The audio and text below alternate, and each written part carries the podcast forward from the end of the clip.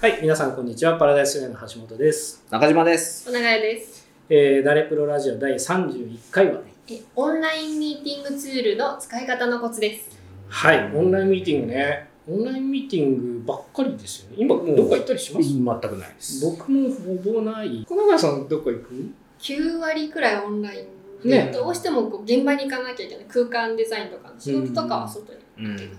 まあ、いろんなそのツール、Zoom とか、Teams とか、えー、Google Meet がほぼ Google Meet ほぼかな、そうです他ねなんかあるっけ使い分は減りますし、スカイプは使わないね。時々あります。あ、そまあまあ、その辺う。その辺まあ、ですねやれることってほぼ変わんないので、うんうんうん。えっ、と、今、緊急事態宣言明けて約1ヶ月かな。そうですね。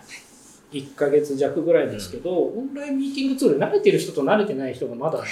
激しいでんすねそうそうそういますねあの、結構ね、えっ、と、簡単なコツを知っておくだけで、失敗を防げるので、その辺をシェアできればそうですね。というところですね。はい。なんか、こういうのはやめた方がいいとか、こうした方がいいとかある僕はもう基本喋んねえやつはミュートにしとけよっていうのあがい、つも思うああ、そうそうそう、うんそういうの、そういうの、ねそういうのね。うんなんかガサガサカチカチタタタタタタみたいな。あと飲み物とか飲んでる音とかってああ、そんな人います。いるあ、そうでますすか。ごくごくごくみたいそなう。そう結構ねあの生理的に無理な人多いんじゃないあ真面目な話してる時に顔出さないみたいな話もあるんですよあ。ああ。あの顔を合わせていると、その表情とかそうそういろんなニュアンスが読み取れるんですけそど、うそうそこう画面で真っ暗な中で喋ってると大丈夫かな大丈夫かなと思うと、もう1時間後ぐったりです。わかるへーわかるそうそうあのね話す人って結構勇気がいるのでう。うん、そうですあね。の特にね日本日本人っていう言い方はあれなのかなでもね僕もそのいろんなセミナーとか登壇して思うんですけど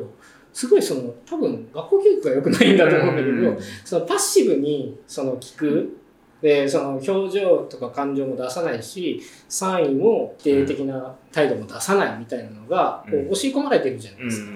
でそれがそのオンラインミーティングツールだとより際立っちゃうのね。例えばだからそのオンラインミーティングに20人いるんだけど2人しか カメラついてないみたいなんて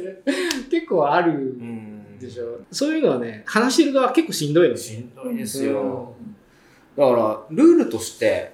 基本的にはカメラオンで行こうよっていう派なんですよ、僕。うん、でそこもねあの絶対出したくない派もいてそ、まあ、年齢は関係ないのかもしれないけど女性あで、うんそのなんかあれって一つにフォーカスできるんですよねあ。ああ、うん一つのそのちゃんあのカメラにフォーカスできるできます、できます、できだからまそす。のなんて言うんだろうな本人は見られてる意識がだからその会議に参加してるつもりなのに、うんその人しか見てない人がいたりとあかでだからこう環境型セクハラですよねあ、ああ、なるほどね。そんなことあるんですうんねあるあるあるなんかそういうのもあったりとかするから、へえ。あのー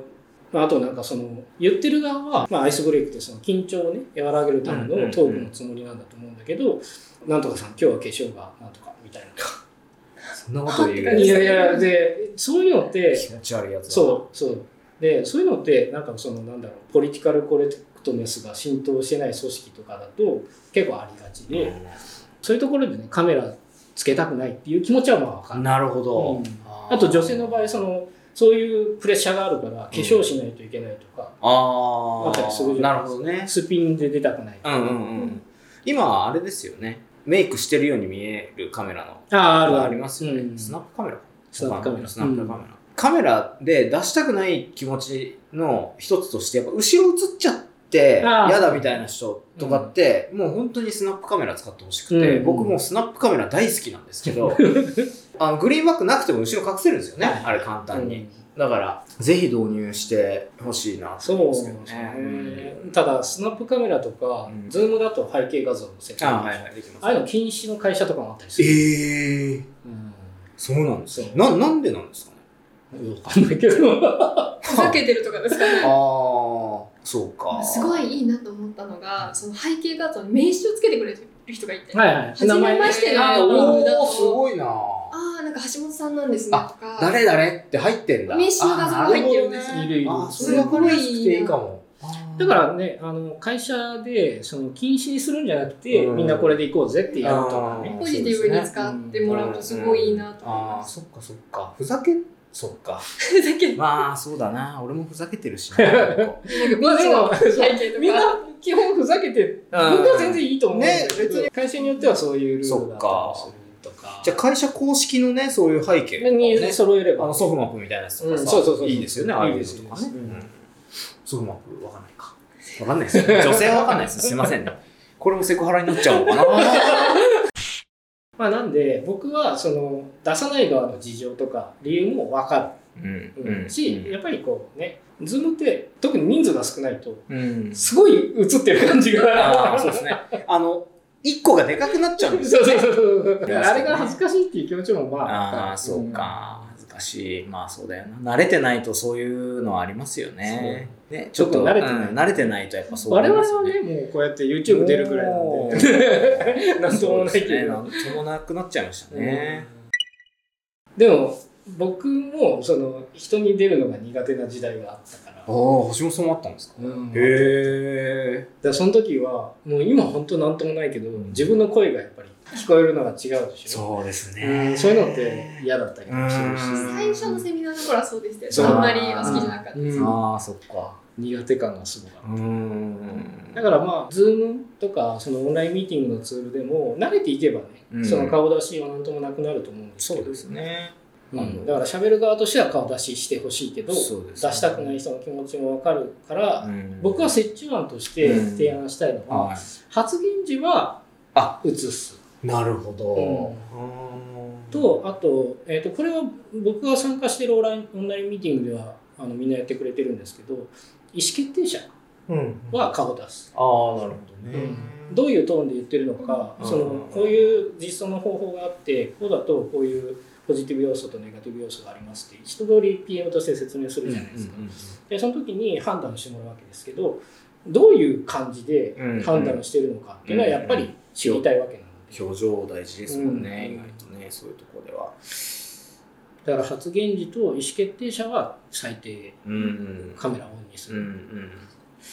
なんかこう、あごめんねあれですポジティブなイメージを持ってんのかどうかみたいなことってやっぱ発言者はすごく気になるじゃないですか、周りのね。うんだから、俺めちゃくちゃうなずいたりとか、わざとらしくそういうアクションをするようにしてるんですよ。じゃないと、自分が喋ってる時も、なんかみんな、おカメラ固まってんのかなみたいな状態だと、これ大丈夫かなみたいになってきちゃうんで、なんか、こうめちゃくちゃうなずいたりとか、もうある時にはもうこうしてるとか、うんうんこうしてるとか、っていうのを結構やるようにすると、雰囲気良くなってくるんですよね。僕あの自分でオンラインセミナーとか参加することもあるんだけど、おあの、ズームとかだと、あの、ハンハンズアップ、挙手はいはいはがいはいできたりするのはいで、ああいうのめっちゃ押しますあーいいですよね。なんか、ペロンみたいなのそとうかそうね。そう。あれ結構ああいうのもやっぱり日本人やりたがらないので。そうなんですよねうんちょっとしたコミュニケーションでいいと思う。うん。なんか本当若い人たちが多いうん。職場だと、今回の件だと、その自宅に固定の回線がないと、その容量の関係で顔出しができないっていうのが結構いたあの、んで会す。議はね、あって、うん。そっか。今、あの固定回線もね、そのリモートワークだって言って引いても、順番待ちで、あ、すごいらしいですね。あそう開通できないからうんうんまあそういう事情はね、そっかあるので挙手とかそれこそこうコメントとかもしくは会議の最初に一言みんな言ってるとうんうんうんうかんそういうアイスブレイクがあったりする人もうんそうでなすんねとなく雰囲気がつかめますね。うんだからやっぱり聞く側の人はやっぱり多いじゃないですかどうしても喋る側より、うんだから喋る側も結構大変だから聞く側もできる限りいろんなリアクションを返してあげると全体空気良くなっていくよねみたいなのはありますよねうん例えば Google Meet とかだと、うんうんチャットがついてる。チャットついてままあ Zoom すもついてねますけど、聞こえてますって入れるとか、なんかね、そういうのでも全然違う。そうですね結構待ったつもりでもうセミナーとか会議の終わりに「あの時出せなかったんですけど」ってうん DM が来たりするあのので、ねあのねあのそうこなれんも多だ分日本人の特徴で、うんその回で言わないっていうああそうかすごい多いまあ確かにね なんかあの実際のセミナーとかだと質疑応答時間って普通設けるんですあよ、りますねでそこで質問しなかったんだけどなんか後で名刺交換した時にすげえいろいろ聞かれるねえー、今それあの時聞いてくれたらみんなよかったそうよすげえああるりますよねあれのオンライン版が起こってるんですーね。そうそうだからあの、スラックの CM とかって、クローズドなやつでやってたのを公開の場でみんなでやると、うんみんな、あの、その知見の共有になるんでみたいなこと言ってるじゃないですか。うんまあまあ、まさにそういうことですよね。そういうこうんその質問めっちゃいい質問なのにっていうとです。うんそうであとそのズームってまあ録画とかすれば別ですけど、うん普通あんまりその録画し ないじゃないですか。しない。で、えっと議事録書いたりすると思うんですよね。はいはいはいはいで議事録残すっていう意味でも、うんその気になったら発言するうんなんだろうまともな打ち合わせですいませんちょっと僕は分かってないだけかもしれないですけどとかってうんうんういんうコメントをね入れて確認するうとん実はみんな分かってなかそっうたそうそうそううそうそう。よくあるからありますよね。うんふんふんって聞いてたけど、結局あれなんだったのみたいそうなことあるから。だからその切りうん切り出し方ですよねうんそのすいませんちょっと今説明分かんなかったんですけどとかいう一言を挟むだそうけですでね。確認してうでんそういうその第三者が出てくることであの会議の雰囲気が変わって議論になるっていうケースもよくあるのあでり。ますあります。うん質問者なんか俺痛いこと聞いちゃってんじゃねえかなとか。そうって気にしちゃうんですよねそういいんですよ、そんなこと気にしなくて。重要な会議であればあるほうどんそういうふうになりやすくて、うんそれはリアルの会議でもそうだとそうですね。でもリアルの会議より僕はそのオンラインミーティングの方がそういうのを切り出しやすいと思うおお、そうですか。うんおお。実際なんかそういうふうにワークしてるプロジェクトとかも結構あるへだからそういうの OK ですよっていう雰囲気、え。を作っておいてうんうんまあ、例えば話す側が、うんまあ、分かんないことだったら何でも聞いてくもう些ださい、細なことでもねうんそうそうん今こういう場場なんでっていうのうをんちゃんと説明する、うんであと今話したような問題を解決する技術がもう一個あってこれすごい重要でみんな真似してほしいんですけどこ画面共有を使うことです。うおーで、えっとアジェンダとかうんうん使う説明に使う資料は普通みんな画面共有すると思うんですけど、うんうんない場合はうん議事録を今日のアジェンダのところに議事録をその仕切りの人が写してログっていくうんなるほどねそうすると顔見られて恥ずかしいとか発言しにくいとかっていうのが全部なくなるのであーあとサムネもちっちゃくなりますからねそうそうそうそうねそうそうなんですよ、んねで僕らがやるときって、うんえっといつもマンモス見ながらやってるそうですねうんああいうのが、えっとその仕切りの人が僕はその仕切りの人をドライブする人って言ってるんですけおどー会議をドライブする、はいはいはい今はい日は誰それさんドライブお願いしますねっていうのを事前に言っとくとなるほ分かどりましたって議事録書くなり、うんうんえっと看板見ながらやったりとかうんうんうんするので、うんうんマーケティングのあの定例は、うんあの中島さん YouTube だったり私がそれ以外の,、あうんの数字見たりするのが、うんそれぞれの担当の共有していくと、うんリアルミーティングより結構いいかなってそうなんですねあそうそう意外とねそうだからそううそう画面共有があることではいリアルミーティングより身のあるうん会議にすることができるんですよ、実は。本当にそうですねうんすごいいいですよね、うんあとね、マイク、イヤホン絶対新調しましょう。ああそっあかのね、結構ね、本本人わかんないんですよわ。かんないですよね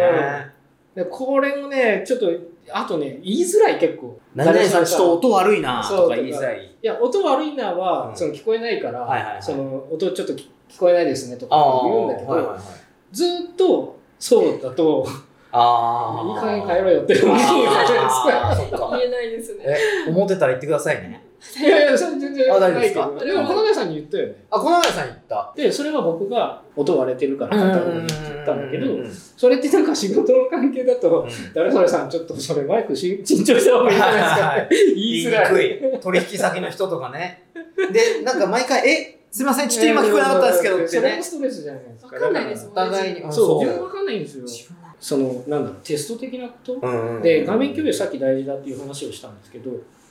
画面共有をする機会が少ない人もいるので、はいはいその、音声とか、うんツールの使い方とか、うんその画面共有のやり方みたいなのって、テスト。うんやっといた方がいい身で内すでやっねといた方がいい。そうマグマ結構ねしちゃうとねそう、うんあの画面共有まごまごする人もやっぱ多いい。ますよね、うんだからリハ、リハ大事ね。テストのリハ大事。プライベートのツイッターのアカウントがバレちゃったりとかねありますからねそうそうそうそう開いててえみたいはい。では、オンラインミーティングツールの使い方のコツのまとめです。なはい。い一つ、発言しないときは、できるだけミュートにしましょう。うんカメラは発言者と意思決定者はつけましょう。できるだけ。もう一つ、えーと、画面共有を使いこなしましょう。で、あともう一つは、マイクとイヤホンを新調しましょう。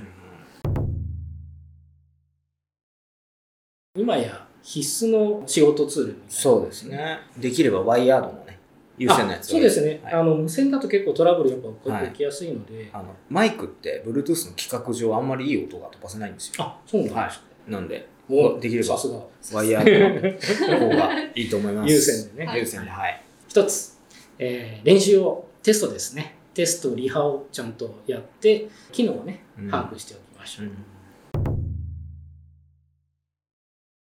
ということで、はい。はい、では、えー「誰プロラジオ」第31回ははい、えオンラインミーティングツール使い方のコツです。この動画が良かったと思ったら、グッドボタンとチャンネル登録、ぜひよろしくお願いしまおす。願いしますそれでは、また次の動画でお会いしましょう。ご視聴ありがとうございましあ。たりがとうございました